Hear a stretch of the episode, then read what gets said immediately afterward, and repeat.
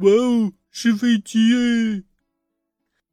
在林恩的带领下，四个小朋友看到面前空地上停放的 V 二十二鱼鹰轻旋转翼机，顿时齐齐爆发了惊叹。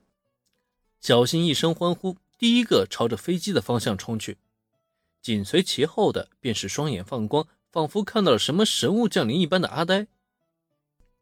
喂，你们等等我呀！小新和阿呆都冲向飞机，正南左顾右盼，生怕被落下，连忙抬起一双小短腿，拼命的追上。只有风间还呆愣在原地，依旧没有从震撼中回过神来。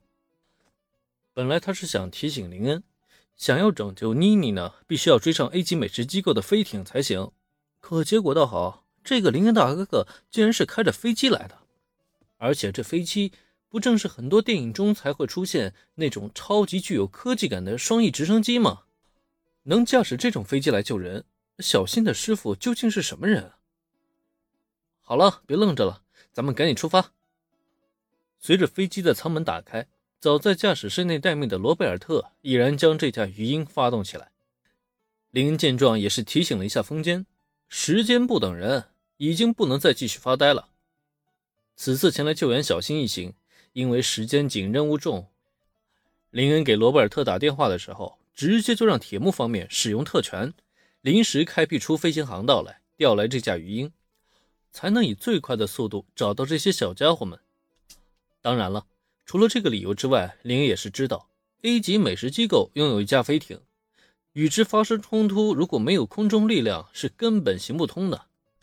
哪怕智切家才是对抗 A 级美食机构的主力。可他也不能一直在划水啊。总而言之，带领着一群小家伙登上鱼鹰之后，很显然，几个小朋友对这架飞机抱以了极大的好奇心，左看看右摸摸，简直是不要太兴奋。甚至激动之余，就连尾随大家一起登上飞机的神犬小白都已经被彻底无视掉了。眼看着乖巧蹲坐在地上的小白，再看看上蹿下跳几个小家伙，林恩不由得摇了摇头。哎呀，飞机快要起飞了，你们几个快到座位上坐好。等余音升空，这几个小家伙要是还不坐好的话，怕不是要被颠得东倒西歪的。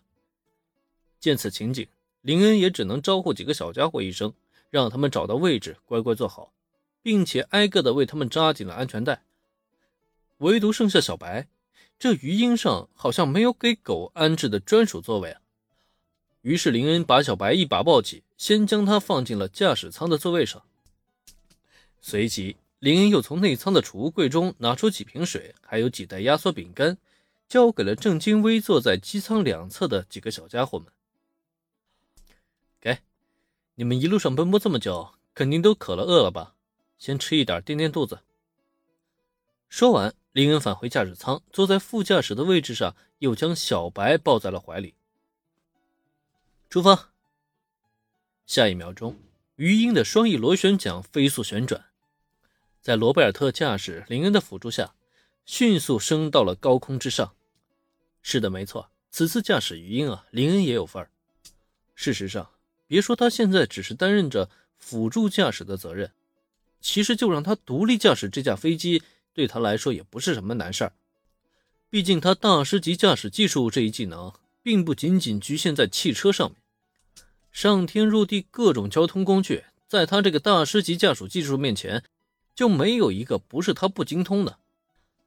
开个小小的飞机，自然是如吃饭喝水一样，简直是不要太简单了。小新，你这个师傅他到底是什么人啊？逃亡的路上又渴又饿，哪怕手里只是普通的矿泉水和压缩饼干。风间也是吃的那叫一个香甜，可在如同小仓鼠一般嗑着饼干同时呢，他的目光却时不时的望向驾驶舱方向，眼瞧着头戴驾驶头盔、怀里抱着小白，同时又在着手操控着各种仪器的林恩，风间小朋友就不由得生出了莫大的好奇心。呃，师傅就是师傅喽。嗯嗯嗯，这个饼干虽然很硬。但味道还是很不错的。面对风间的询问，小新却表现得很是敷衍，反倒是手里的压缩饼干却被他给吃出了花样，甚至还有心思品头论足。这风间见状，脑门上不禁冒出了数条黑线。什么叫师傅就是师傅？你连你师傅是什么人都不知道，就随便拜师吗？要不要这么草率啊？喂！